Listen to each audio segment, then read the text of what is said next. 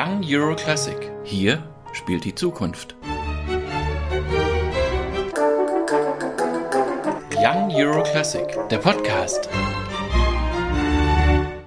Mit Julia Kaiser. Young Euro Classic, der Podcast mit Dionysios Gramenos, künstlerischer Leiter des Greek Youth Symphony Orchestras. 2021 haben sie bei Young Euro Classic ein fulminantes Debüt gegeben. Damals hatten sie es gerade erst gegründet. Diesmal spielt das Orchester zum Auftakt Europa. Wie ist es Ihnen und den jungen Musikerinnen und Musikern inzwischen ergangen? This has been a milestone for the orchestra. The very first trip of the orchestra abroad and I think it was quite a success. Das war vor zwei Jahren ein Meilenstein für das Orchester. Unsere allererste Reise ins Ausland und ein großer Erfolg. Wir haben alle ganz starke Erinnerungen an das Konzerthaus und freuen uns sehr. Das lag vielleicht auch am Programm. Beethovens Eroica in Kombination mit Tänzen von Skalkottas. Das war eine tolle Mischung. Ich erinnere mich an den unglaublichen Enthusiasmus im Orchester. Und nicht nur im Orchester. Als wir von der Reise zurückkehrten, hatte das Orchester zu Hause in Griechenland plötzlich sehr viel öffentliche Aufmerksamkeit. Und seitdem ist es Schlag auf Schlag weitergegangen. Zwei Monate nach dieser Tournee spielten wir im hellenischen Parlament vor den europäischen Ratspräsidenten. Wir waren das erste Orchester, das je im hellenischen Parlament aufgetreten ist. Wir hatten damals schon unsere Heimat im Megaron, dem Konzerthaus von Athen, und sind dort immer wieder aufgetreten. In großer symphonischer Besetzung und auch mit Kammermusikkonzerten big setting for the orchestra and also uh, smaller setups like uh, chamber music. Das Orchester hat ja mitten in der Pandemie begonnen. Of course, those two years they were kind of frozen, and uh, there was not much going on. Natürlich waren diese zwei Jahre auf eine Art eingefroren und es war nicht viel los auf dem Kultursektor. Aber ich kann sagen, nach dem Ende der Pandemie, also nicht der Pandemie, aber nach dem Ende der Einschränkungen, waren die Leute viel gieriger darauf, in Konzerte und Theater zu gehen. Das ist nach und nach geschehen, aber es hat eine sehr offene und warme Atmosphäre für die Kunst geschaffen. Wir hatten also nicht mit finanziellen Einbußen oder dergleichen zu kämpfen. Auf dem Programm steht diesmal kein griechisches Werk, aber große Symphonik. Was bringen Sie diesmal mit zu Young Euro Classic? It's always interesting for us to perform uh, works by Greek composers, but wir spielen natürlich sehr gern Musik von griechischen Komponistinnen und Komponisten, aber ich möchte das nicht zu unserem Markenzeichen werden lassen. Und Musik ist so universell, deshalb sollten wir sie nicht durch die Herkunft des Komponisten definieren. Und dann sind Komponierende ja auch Reisende. Viele Große sind irgendwo geboren, aber dann hierhin und dorthin gegangen und waren beeinflusst von einer Menge Orte und Städte und Länder. Ich verstehe sie schon. Young Euro Classic ist ist ein internationales Festival. Und von einem griechischen Orchester würde man vielleicht gern etwas Griechisches hören, aber ich will das wirklich aus unserem Kalender ausradieren, dass sich unser Orchester durch griechische Musik definiert.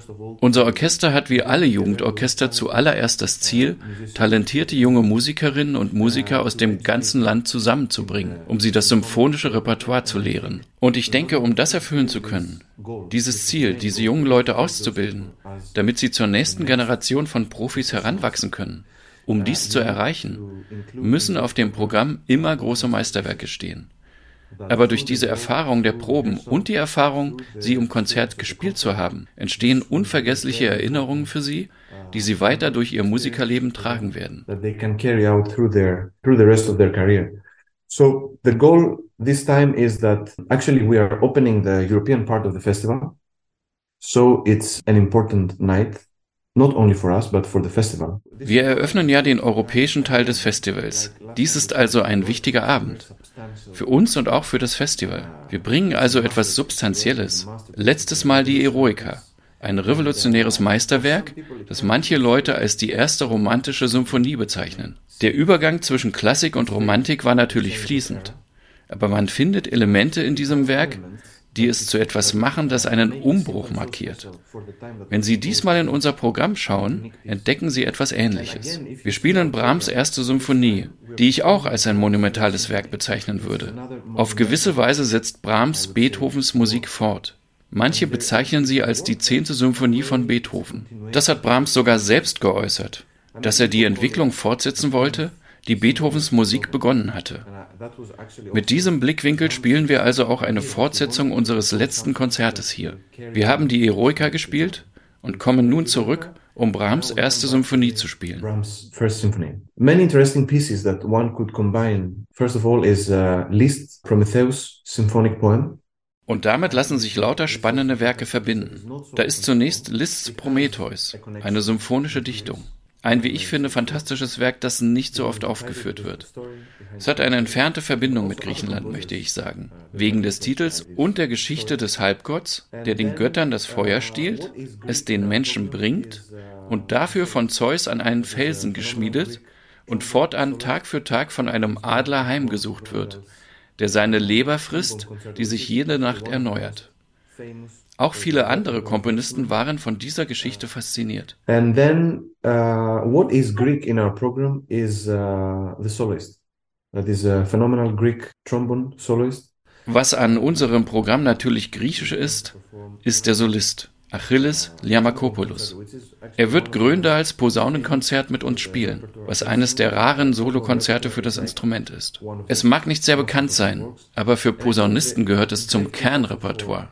Und für viele Zuschauerinnen und Zuschauer ist es bestimmt eine Entdeckung. If one listens to that piece, uh, I mean, it's composed beginning of 20th century.